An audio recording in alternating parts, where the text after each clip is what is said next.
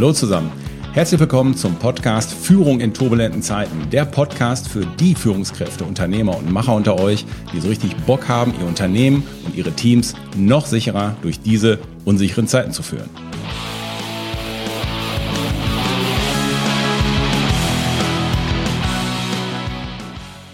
Mein Name ist Thomas Pütter und dies ist eine Sonderfolge, in der wir das deutsche Urwaldprojekt der Wohllebens Waldakademie vorstellen. Ein wirklich einzigartiges Projekt, bei dem auch wir mitmachen, indem wir eine Fläche von 2000 Quadratmeter für 50 Jahre geschützt haben und diese Fläche den Denkneu Community Wald genannt haben.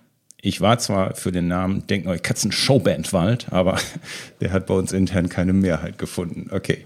Auf den ersten Blick hat dieses Projekt mit moderner Unternehmensführung nichts zu tun, aber eben auch nur auf den ersten Blick. In der vorigen Folge 91 People, Planet, Profit habe ich das ja näher beleuchtet und die These aufgestellt, dass es genau andersrum ist, weil eben so ein Projekt wie zum Beispiel dieses Mitarbeiter wirklich touchen kann und weil es auf den zunehmenden gesellschaftlichen Wunsch einzahlt, dass Unternehmen in Zukunft eine aktivere Rolle zur Verbesserung von Umwelt, Natur und Gesellschaft einnehmen sollten. Klammer auf, unter anderem, weil es die Politik einfach nicht auf die Kette kriegt, Klammer zu. Ich führe das Interview mit Patrick Esser, der das Urwaldprojekt bei der Wohlebens Waldakademie betreut und mit dem wir vor kurzem mit unserem Denkneu-Team eine sehr augenöffnende Wanderung durch genau diesen Urwald hatten. Hallo Patrick, schön, dass du dir Zeit genommen hast heute. Hallo Thomas, ich freue mich, dich wieder herzusehen und zu hören. Ja, wir waren ja letzte Woche, waren wir ja bei euch in der Eifel, bei wahrscheinlich dem äh, miesesten Wetter, was, was der November so, so, so herzugeben hatte. Es hat ja echt aus Eimern gekübelt und es war mega kalt. Also ich dachte mir tatsächlich auf der Hinfahrt, sag mal, können wir, können wir das nicht online machen? können wir nicht eine Online-Waldführung machen oder sowas?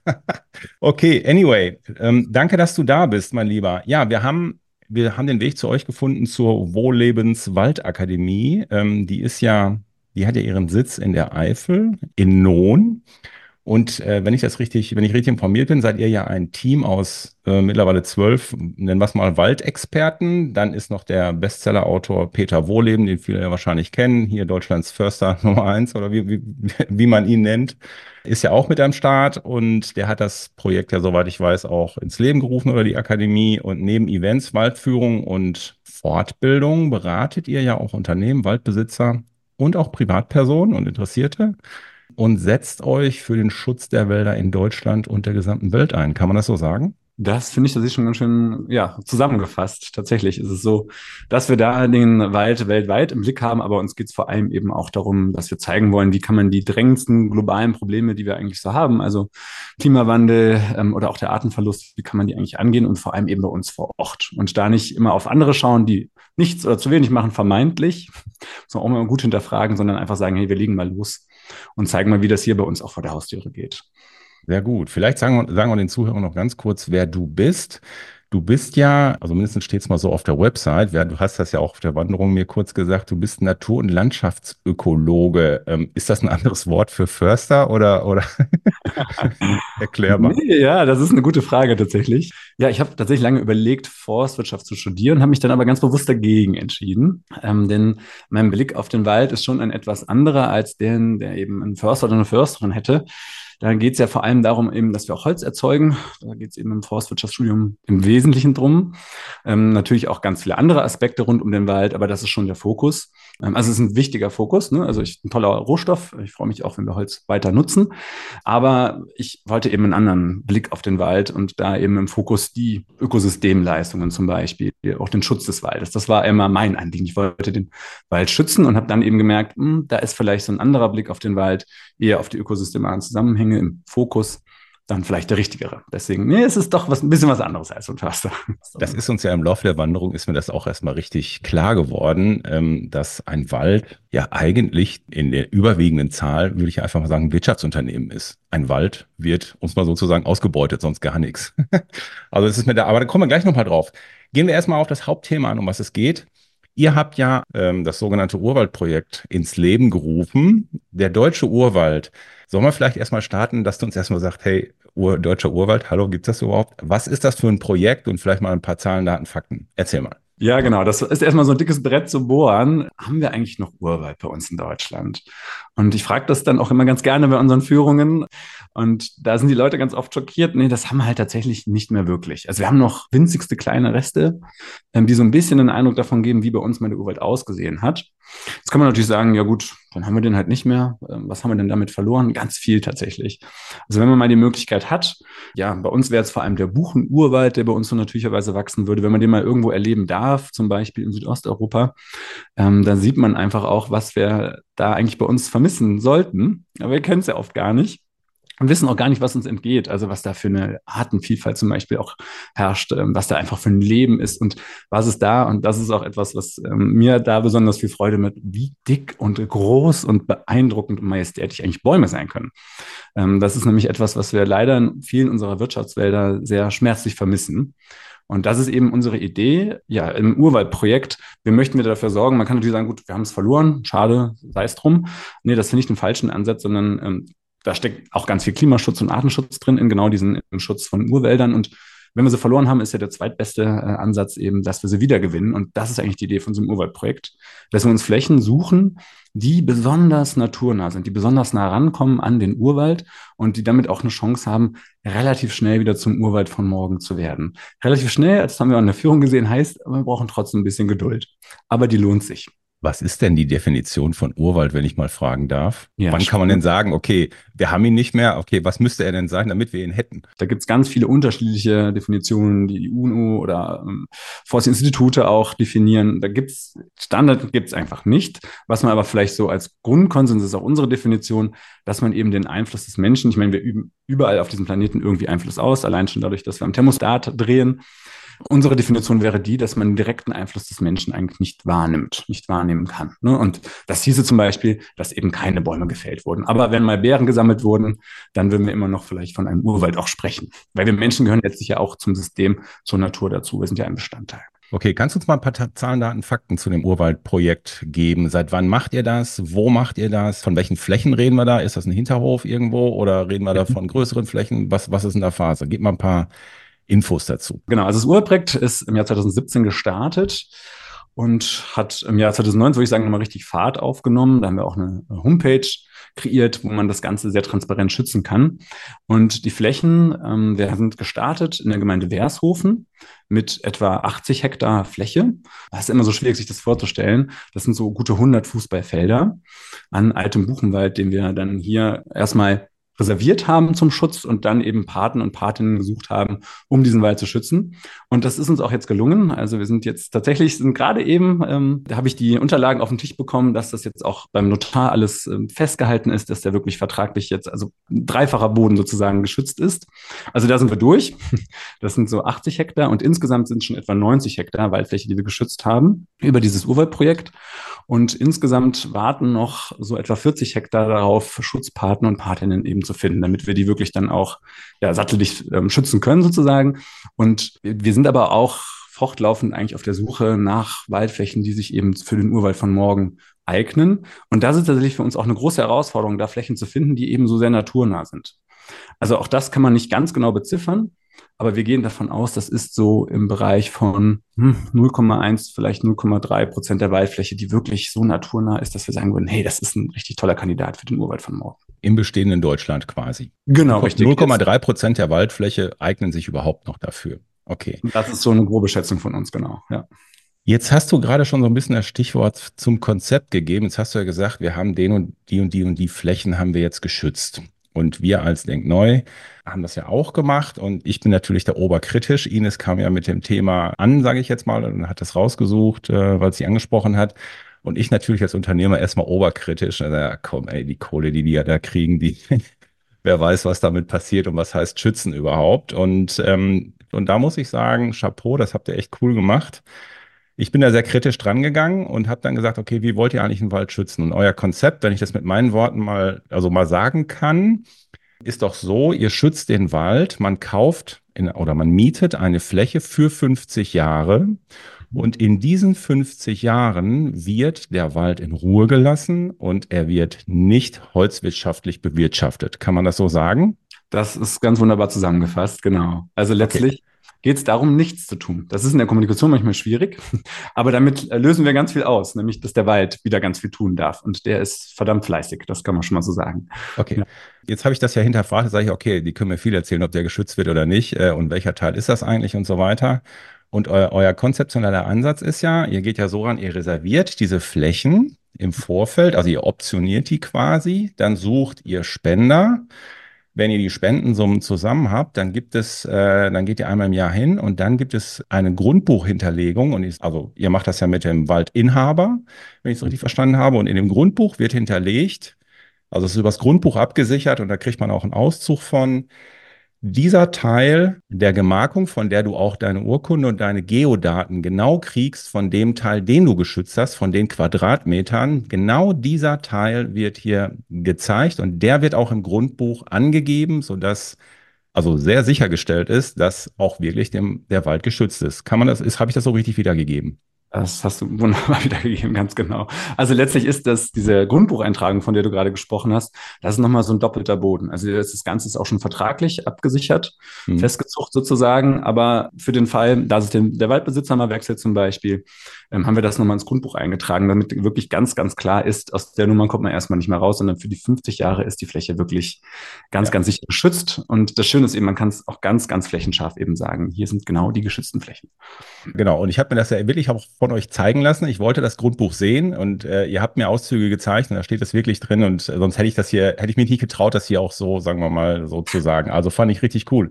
Ich glaube, die ganze Kiste ist auch ausge ihr seid ausgezeichnet worden von den Vereinten Nationen, ne? Dass ihr eine, wie nennt sich das genau? Was seid ihr da? Genau, wir sind ähm, ausgezeichnet als eines der Projekte zur Wiederherstellung von natürlichen Ökosystemen und da im Bereich Wald. Und da sind wir eines der Top Ten Projekte im letzten Jahr geworden. Also wirklich eine, eine tolle Auszeichnung. Da haben wir uns auch wirklich sehr darüber gefreut. Und das zeigt ja einfach, dass wir da auch absolut auf dem richtigen Weg sind.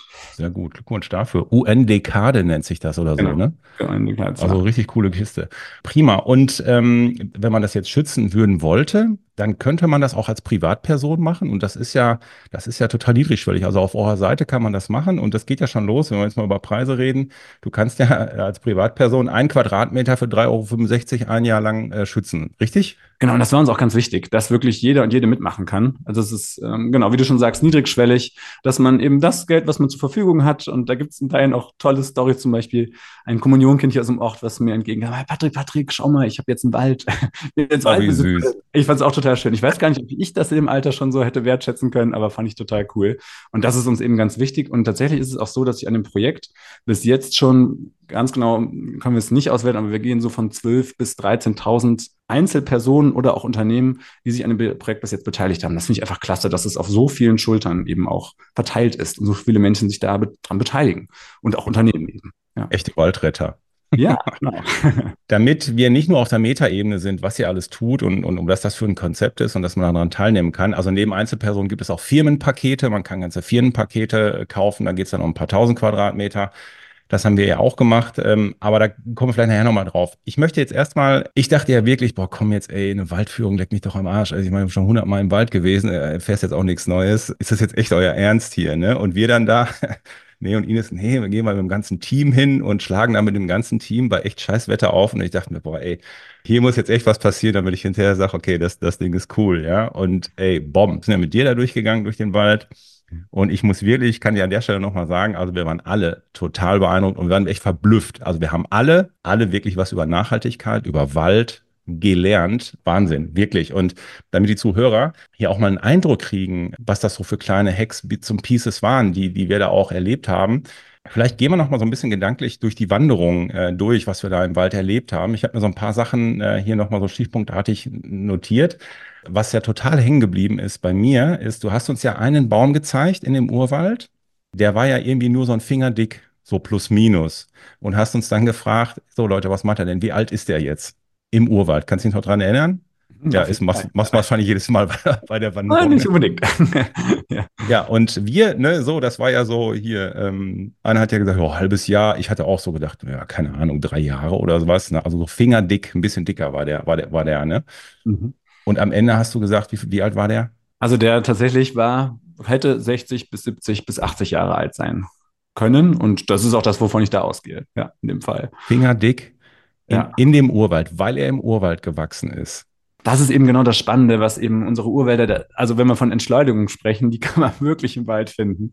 Also es sind einfach ganz, ganz andere Zeiträume, Dimensionen, mit denen wir in unserem Alltag gar nicht so in Kontakt kommen. Ne? Also dann stehen da 300 Jahre alte Eichen und darunter wachsen und warten eben Buchen oder junge Eichen jahrzehntelang auf ihre Chance groß zu werden. Und die müssen wirklich geduldig sein, wachsen sehr, sehr langsam und können eben uralt sein. Also ich finde das auch wahnsinnig faszinierend. Also auch so eine kniehohe Buche, die kann locker 30 Jahre alt sein. Also das kann man gar nicht glauben. Wie ja, und wir haben ja auch gesagt, wir gehen da mit den Kindern durch den Wald, die haben alle einen Stock und hauen da rechts und links die, Baume, die Bäume um. Ne? Dann denkst du dir auch, ach du Scheiße, dieses kleine zarte Bäumchen hier ist jetzt 30 Jahre gewachsen und die Kids, die hauen da einfach mit, mit dem Stock drauf rum oder rupfen den raus oder sowas. Also das war schon sehr eindrucksvoll. Aber das ist ja nur im Urwald so. In einem normalen Wald ist der deutlich schneller. Ne? Also da spricht man tatsächlich auch von einer sogenannten Lichtmast. Also man mästet die Bäume mit Licht, damit sie eben schneller wachsen, die Jungen sozusagen. Und das kann aber genau wie bei der industriellen Tiermast, kann das eben auch zu Problemen führen. Und das führt es eben auch ganz oft an vielen Stellen, weil die Bäume das auch brauchen, dass sie so langsam wachsen, dass das Holz zum Beispiel besonders hart und fest wird und widerstandsfähig. Ne? Und ich finde übrigens, das möchte ich gerade noch kurz aufgreifen, was du erzählst mit deinen Kindern, weil das finde ich gerade das Schöne, dass es eigentlich im Wald gar nicht immer diesen erhobenen Zeigefinger braucht, sondern mehr ähm, da, ne, wenn man ins Staunen kommt, das ist etwas, ich glaube, das vergisst man tatsächlich nicht oder würde mich sehr freuen, wenn es so ist. Und wenn man das nächste Mal durch den Wald läuft, und das sehe ich auch oft, dann auch gerade bei Kindern, aber auch bei Erwachsenen, dann man, man merkt auf einmal, wie die Menschen die Füße doch ein bisschen anders setzen, wenn sie da durchlaufen. Und das ja, aber 100 Pro. Ne? Ja. Ja, also du bist sensibilisierter. Ich gehe heute anders durch den Wald. Also mal ganz abgesehen davon, Müll liegen lassen geht sowieso jetzt nicht mehr. Äh, Habe ich natürlich nie gemacht. aber also das ist ja wirklich, das, aber jetzt, jetzt hast du ja gesagt, die Bäume im Urwald wachsen langsamer. Mhm. Und dadurch ist das Holz härter. Das habe ich ja auch gelernt. Wir sind ja auch einmal auf dieses Borkenkäfer-Thema eingegangen, ne? Oder beziehungsweise du hast uns das ja erklärt. Weil irgendwie hört man ja an allen Ecken und Enden, die Borkenkäfer fressen die ganzen Wälder kaputt. Aber du hast gesagt, im Urwald kann das nicht passieren. Kannst du das nochmal kurz erklären, wie das zusammenhängt? Ja, ein Punkt ist mir vielleicht noch gerade ganz wichtig. Ähm, also es ist nicht so, dass die Bäume grundsätzlich langsamer wachsen, sondern die jungen Bäume, die unten drunter stehen und auf ihre Chance warten. Die großen, weil das sind nämlich oft auch leider aus kleiner Forstindustrie, Forstwirtschaft, Forstlobby auch schon mal ein bisschen verkehrt dargestellt ne, dass wir dann auch CO2-Speicherung zum Beispiel verhindern. Nee, nee, der Wald wächst schneller. Also im Urwald insgesamt. Nimmt mehr Biomasse zu, kann damit auch mehr Kohlenstoff speichern. Aber tatsächlich die einzelnen Individuen, die jungen Bäume, in Anführungszeichen, die dann ein paar Jahrzehnte alt sind, die sind tatsächlich sehr langsam unterwegs. Und ähm, Borkenkäfer gibt es auch im Urwald. Also da gibt es auch mal die Chance für einen Borken. Also es gibt erstmal ganz viele unterschiedliche Borkenkäferarten, so 120 verschiedene. Und jede Borkenkäfer hat ihre eigene Leibspeise. Und da gibt es auch welche, die die Buche zum Beispiel besonders gerne fressen. Und äh, das ist ja die, die ähm, im Wesentlichen unsere Urwälder ausmachen würde. Und die können da auch mal Erfolg haben, aber eben immer nur einzelne Bäume zum Fall bringen, die eben schon vorgeschwächt sind durch eine andere Krankheit, durch eine Verletzung. Das ist ganz normal, gehört dazu. Also auch den Borkenkäfer, der braucht der Urwald sogar. Ja, aber dass der auf Fläche ganze genau. Wälder platt macht, kann der nur in diesen Retortenwäldern machen. Ganz genau, das ist eben das Wesentliche. Und deswegen ist es das, was wir gerade sehen. Da wird auch vom Waldsterben gesprochen. Was wir gerade eigentlich in der Fläche eher sehen, ist nicht ein Waldsterben, sondern ein Plantagensterben oder Forststerben. Ne? Da sind Monokulturen, wo der Borkenkäfer sich sehr schnell ausbreiten kann ähm, und auch sehr stark vorgeschwächte Bäume durch unterschiedliche Faktoren. Das haben wir in Urwäldern nicht. Und deswegen sieht auch unser Urwaldprojekt bis jetzt, das finde ich auch ganz, ganz wichtig festzuhalten. Da gibt es einzelne Bäume, die haben den Klimawandel nicht überlebt. Aber alles in allem kann man wirklich sagen, dem Wald geht es echt noch richtig gut. Und er sieht einfach so aus, wie ein Wald aussehen sollte. Das hast du ja vielleicht auch selber dich von überzeugen können. Auf jeden Fall. Also du hast ja gesagt, Urwald ist eigentlich, wenn wir nichts tun und den Wald sich selbst überlassen. Weil dann werden ja auch dieses ganze Thema Totholz, kannst du da noch mal was zu sagen? Also man, es gibt ja jetzt so die ersten Wälder, wenn du da so durchgehst, da hängen dann irgendwie so Holzschilder, dies ist ein Totholzhabitat. dann denke ich mir erstmal, super geil, was das jetzt, ist das jetzt hier Greenwashing von der lokalen Agenda oder was soll das jetzt hier sein? Kannst du uns mal was über Totholz und die Funktion von Totholz sagen? Ist auch ein Thema, was erstmal nicht so sexy klingt. Ne? So totes Holz. Nee, nicht wirklich. Dann denkst du, oh ja, weg damit. Ey. ja, ganz genau. Aufräumen hier im Wald. ja. Habt ihr, seid ihr einfach faul und räumt nicht auf. Ne? Genau. Das, das ist uns wichtig. Nee, das ist nämlich genau das Gegenteil. Deswegen nutzen wir auch andere Worte. Also Biologen sprechen von Biotopholz, finde ich jetzt auch noch nicht so sexy und greifbar, vielleicht für mhm. Laien auch. Ne? Ähm, wir sprechen tatsächlich dann eher vom sozialen Wohnungsbau im Wald. Denn ähm, was steckt ne, ähm, in so Totholz drin? Ganz, ganz viel Leben. Und wir wissen, in so einem alten Buchenwald, da sind, also auch das, das sind Zahlen, die kann man immer gar nicht glauben. Also wir wissen ganz viel noch nicht, ganz viele Arten sind noch gar nicht entdeckt, auch in unserem mitteleuropäischen Ökosystem. Aber wir können schon mindestens sagen, so 12.000 bis 13.000 verschiedene Arten leben dort. Und knappe 10.000 Arten profitieren davon, wenn wir Totholz haben. Und etwa die Hälfte der Arten kommt nur dann vor, wenn auch Bäume mal alt werden dürfen, auch mal absterben dürfen. Also das heißt, ganz, ganz wichtig für den Erhalt der Artenvielfalt. Also da steckt wirklich ganz, ganz viel Leben drin. Und wenn man da mal reinguckt, es ist halt so wie ein Insektenhotel im, im Garten. Das ist das Totholz im Wald. Ähm, nur noch viele, viele Dimensionen wichtiger. Und könnte man auch den Rückschlag, ich meine, Artensterben und sowas, da, da hört man ja viel von in den Medien, sage ich mal. Aber kann man diese Rechnung tatsächlich aufmachen und sagen, ja, Leute, wenn wir so weitermachen, wenn wir alles Holz nur immer wegwirtschaften, dann fehlt Totholz. Und wenn Totholz fehlt, dann gehen hier auch ein paar 10.000 Arten einfach platt. Kann man so ja. sagen? Das kann man ganz unbedingt, das muss man auch so sagen. Das ist ein ganz wesentlicher Teil ähm, für das Artensterben im Wald, dass wir dort sehen, es fehlt vor allem auch an Bäumen, die wir der Natur zurücklassen. Ne? Also wir dürfen schon auch was rausnehmen, aber wir müssen eben gucken, dass genug auch für die ganzen Lebewesen im Wald übrig bleibt. Und ganz, ganz viele Arten haben sich eben darauf spezialisiert, ja, genau diese Reste zu recyceln letztlich ne? und wieder mhm. ins System reinzubringen. Also auch dem Wald fehlt das. Wenn wir Totholz rausräumen, holen wir auch Nährstoffe für die nächste Generation wieder raus. Ne? Also mit jedem Holzeinschlag nehmen wir dem Wald ein Stück Vitalität, Lebendigkeit und dessen sollten wir uns einfach bewusst sein. Ne? Wachse, werde und vergehe. Die, die, Schöpfung hat sich schon was dabei gedacht, gell? Richtig, gehört alles zusammen, ja. Ja, und ihr, ihr, ähm, ihr sagt ja auch, durch den Schutz des Urwaldes schafft ihr Lebensräume oder sichert ihr Lebensräume. Äh, also als ich das ein im Vorfeld auf der Website angelesen habe, dachte ich mir, oh, oh, schützt Lebensräume, Schnarch, was ist das jetzt wieder für ein Gesülze? Das sag noch mal was zu diesen Lebensräumen, auch dieses Thema mit dem Schwarzspecht, mit dem dicken Baum, das fand ich so cool. Erzähl noch mal. Ja, genau, das ist vielleicht ein bisschen schwierig, das jetzt zu visualisieren in einem Podcast, aber tatsächlich so, man muss sich vorstellen, der Schwarzspecht ist tatsächlich die zweitgrößte Spechtart weltweit. Es gibt nur noch einen, der wohl größer wird. Ähm, also der ist echt ein großer Specht und der wird so knappe 50 Zentimeter groß, also so ein halber Meter Specht. Und der düst ja auch in Deutschland rum. Der düst auch in Deutschland rum, genau, und vor allem auch in unserem Urwaldprojekt. Da haben wir auch äh, Schwarzspechtpaare, die sich da wohlfühlen. Und jetzt kann man sich vorstellen, so ein halber Meter, der braucht natürlich auch Platz. Also der nistet in Höhlen. Und der, wenn der dann so einen deutschen Durchschnittsbaum hat, der so nicht wirklich dick ist, sagen wir es mal so, wo soll der denn da nisten? Ne? Also es erschließt sich auch einfach, wenn man sich das mal vorstellt, wo soll so ein großer Vogel, wo soll der einen Platz finden, wenn man sich einfach mal die durchschnittlichen... Also normalerweise baut er sich eine Höhle im Baum, richtig? Richtig, genau. Ne? Der zimmert die sich im Baum. Ist für den Baum jetzt auch nicht unbedingt was, worüber er sich freut, aber mhm. dann kann er sich arrangieren. Ne? Okay. Und, ähm, da braucht er einfach richtig dicke alte Bäume oder vielleicht noch ein anderes Beispiel zu geben. Der Mittelspecht ist auch ein Bewohner unserer Wälder und man dachte früher, der braucht alte Eichenwälder. Man hat sich gefragt, warum eigentlich unbedingt die Eiche? Ähm, mittlerweile weiß man, nee, der braucht gar nicht unbedingt alte Eichenwälder, der braucht rissige Rinde. Und rissige Rinde kriegen Buchen zum Beispiel erst ab einem Alter von 160 Jahren. Und da verschwinden sie bei uns in der Regel schon aus den Wäldern. Das ist spätestens Schluss, dann kommen sie raus aus dem Wald. Und aus diesem Grund ist es so wichtig, dass wir Wälder wieder also einer der Gründe, warum wir sie älter werden lassen sollten und wilder werden lassen sollten. Das ist genau die Idee vom Umweltprojekt. Fand ich cool. Und der Schwarzspecht, hast du ja gesagt, der schläft mit seinem Partner nicht in einem Bett, sondern der braucht verschiedene Höhlen. Das was, der braucht sogar noch mehr dicke Bäume.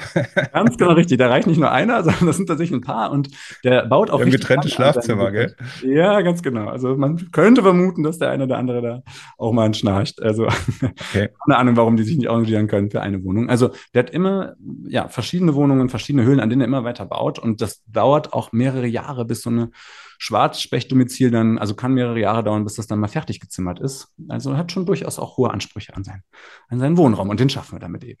Also was wir alle auch sehr eindrucksvoll fanden, weil du das ja auch mit der Holzwirtschaft ganz gut erklärt hast. Wir haben ja da vor ein paar Bäumen gestanden, die du uns gezeigt hast.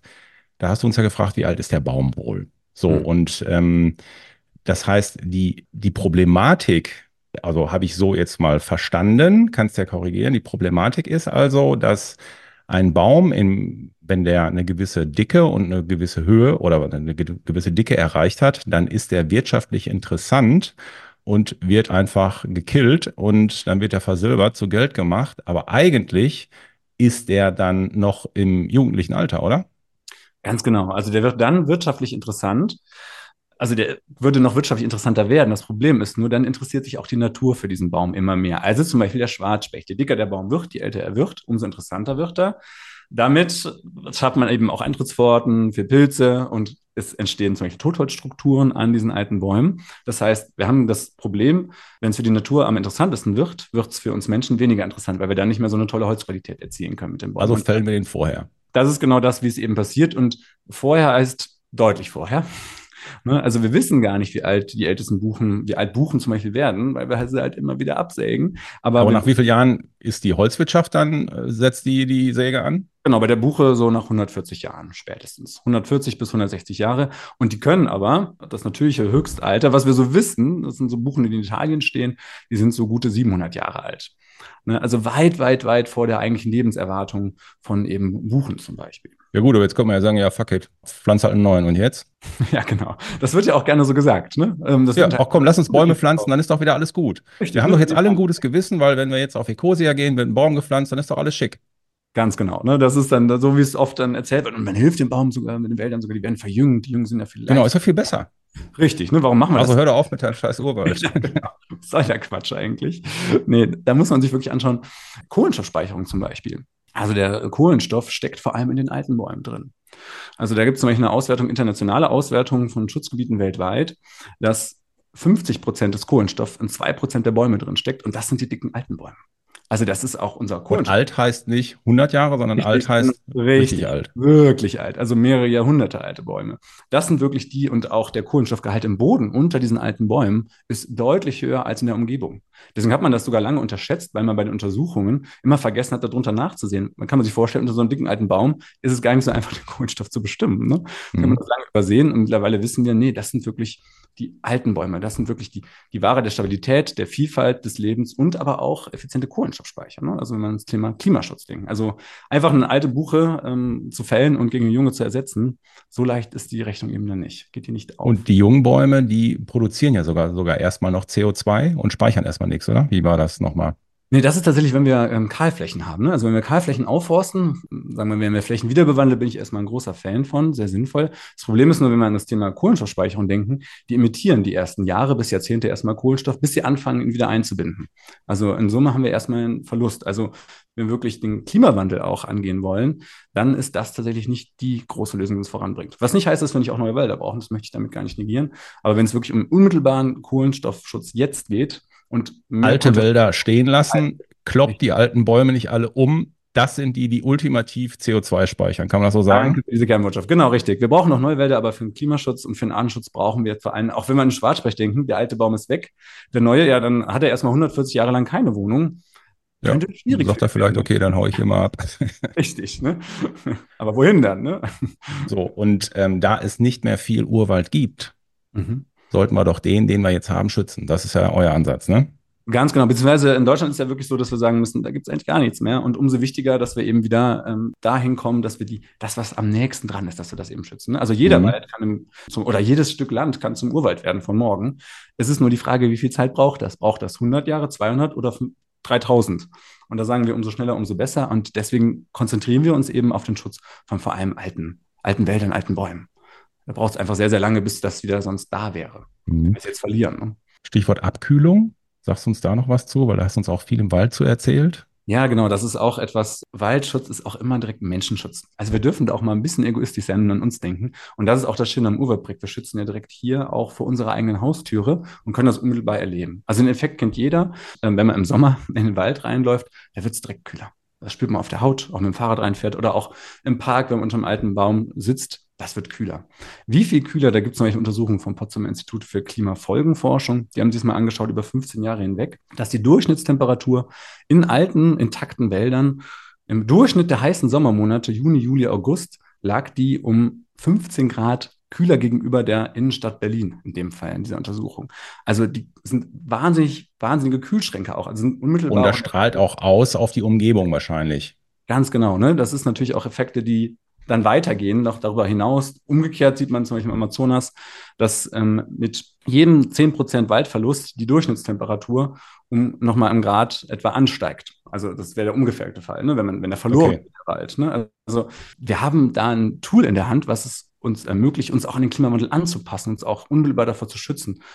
Uns, aber natürlich auch den Wald. Wenn der Wald sich runterkühlen darf, kommt er natürlich auch besser durch die Klimakrise durch. Das ist eigentlich das Schöne. Ne?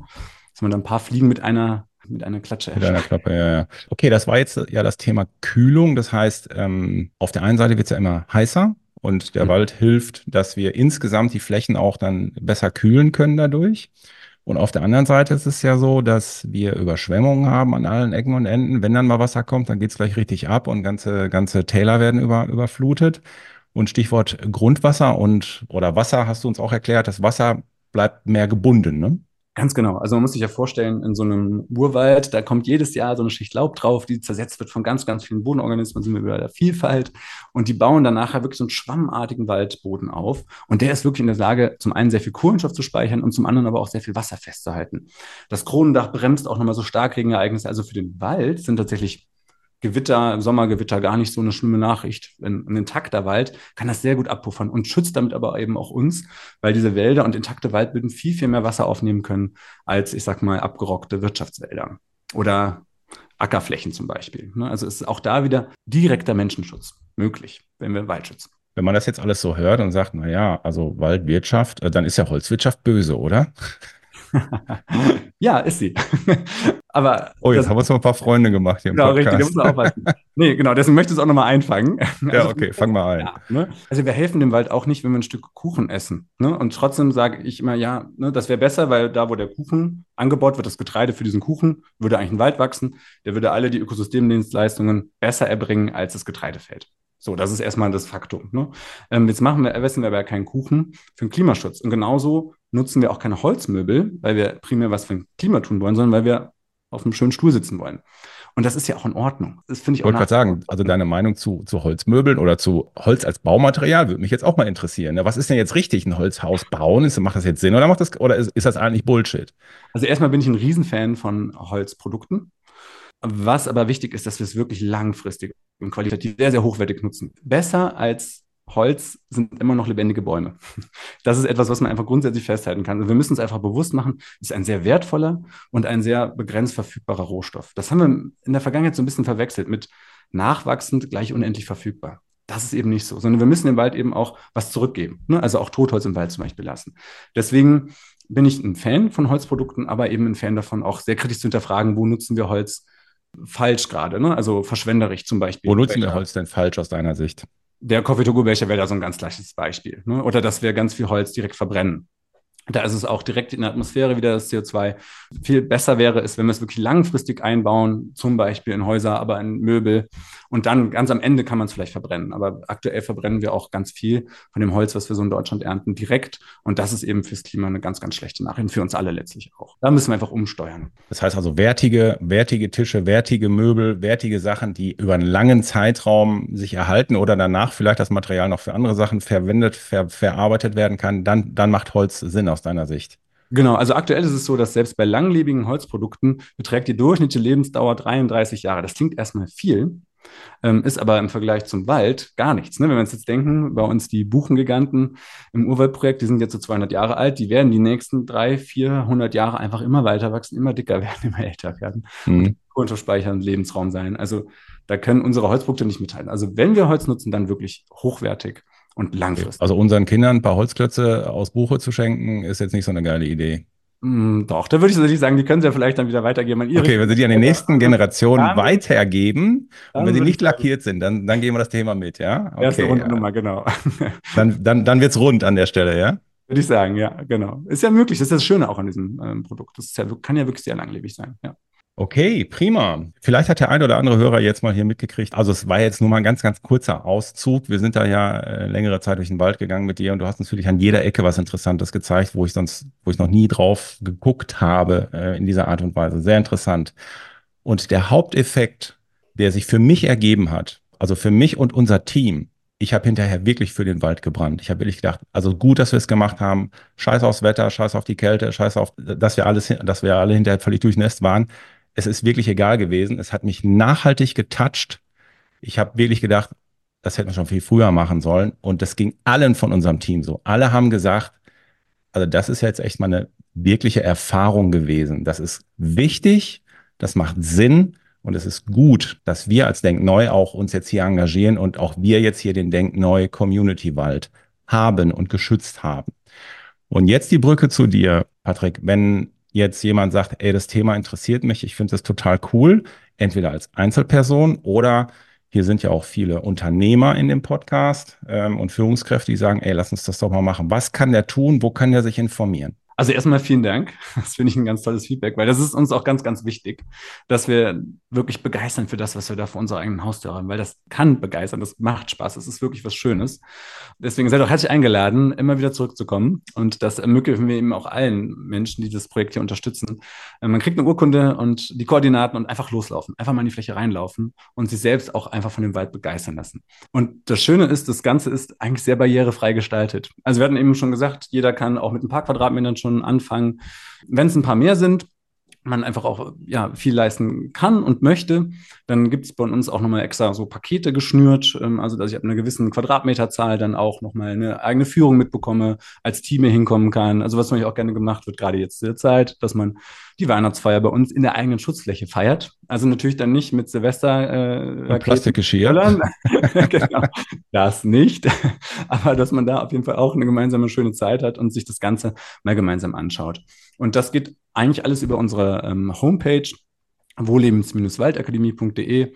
Ähm, da gibt es dann das Uwe-Projekt nochmal aufgezählt. Was gibt es da Spannendes zu, zu wissen erstmal und wie sind diese Pakete zum Beispiel auch buchbar? Wo kann ich Patenschaften? Das geht eigentlich ganz einfach über unsere Homepage. Einfach nur entscheiden, wie viel Fläche möchte ich schützen, welche Fläche möchte ich gerne schützen und dann, ähm, das ist es eigentlich schon. Also ganz barrierefrei einfach rein. Ähm, es bricht eigentlich nichts dagegen. Es gibt keine Ausreden, ja. zum Waldschützer zu werden. Oder genau. Und äh, ich sag mal, eine Idee, was ja, was ja ein Unternehmen machen könnte, man könnte ja sagen, pro Mitarbeiter ein Quadratmeter pro Jahr zum Beispiel oder zehn Quadratmeter pro Mitarbeiter. Also das, wenn man es jetzt auf Personen, Einzelpersonen zählt und die Pakete gehen ja irgendwie los ab 2000 Quadratmeter oder so, ne? oder ab 500 Quadratmeter. Genau, auf 500 Quadratmeter kriegt man zum Beispiel schon so eine eigene Waldretterseite bei uns. Das heißt, dass man sich als Unternehmen auch präsentieren kann, bisschen was dazu schreiben kann, warum man eigentlich selber auf die Idee gekommen ist, hier den Wald zu unterstützen, das Urwaldprojekt zu unterstützen. Man kann das ja. dann auch nutzen für die eigene Homepage einbinden und da eben maximale Transparenz. Man kriegt dann eine Seite, diese Waldretterseite, auf der die eigenen Schutzflächen auch eingezeichnet sind. Und mhm. das ist auch total cool. Wir haben immer mehr Unternehmen, die jedes Jahr kommen und sagen, so, der Wald wächst immer weiter. Und hier seht ihr, hier ist die Fläche in Loma, im Bergischen Land zum Beispiel. Das ist die Fläche in Nohn, die wir uns angeschaut haben. Und das wächst immer weiter. Und man kann sich wirklich auf der Karte einfach, einfach mal reingucken. Das finde ich auch toll daran. Ja. ja, also wir verlinken die Website auch www www.wohllebens-waldakademie.de. Aber ihr habt auch einen Hashtag bei Instagram, Hashtag das Urwaldprojekt. Da kann man sich auch schon mal einen ganz gute, ganz gute Gedanken machen. Und ich finde, diese Art von Sinn, die Firmen machen, der Sinn entsteht, indem ihr mit eurer Truppe durch den Wald durchgeht. Also ich vermute mal, euch wird es genauso gehen wie, wie uns. Und ich glaube, das ist hundertmal besser als irgendeine scheiß Lasertech-Veranstaltung, die am Ende kein Mensch braucht. Patrick, ich danke dir. Ähm, möchtest du uns noch irgendwas mitgeben? Was ist dir wichtig? Ja, über das Thema kann man natürlich, du sagst es eben schon, noch stundenlang reden. Aber ähm, darum geht es eben nicht bei dem Projekt. Es geht vor allem auch darum, das zu erleben und draußen zu sein und eine tolle Zeit zu haben. Und das ist auch möglich mit Naturschutz, der sehr wirksam ist. Und da lade ich euch einfach zu ein. Seid mit dabei. Und mit eurem Projekt sorgt ihr ja dafür, wir können selber was tun. Jeder kann heute anfangen, heute auf die Website gehen. Wir brauchen nicht nur immer in die Bundespolitik, auf die Bundespolitik zu schimpfen und auf die Straße zu gehen, was ich hier immer in Dresden sehe. Jeden Montag, jeden Freitag sind die hier auf der Straße und brüllen und brüllen und brüllen, was alles scheiße ist. Ja, dann fangt doch mal an, selber was zu machen. Patrick, ich danke dir für deine Zeit und alles Gute für euer weiteres Projekt. Dankeschön, mir hat auch viel Freude gemacht. Danke.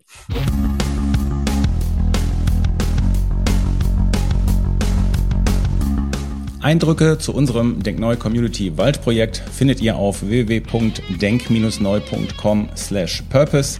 Hier findet ihr auch ein kleines Video von unserer Wanderung, ein paar Fotos, wie man das auch textlich alles nochmal so ein bisschen aufbereiten kann und so weiter. Meine Lieben, ich bin für heute weg. Euer Hü.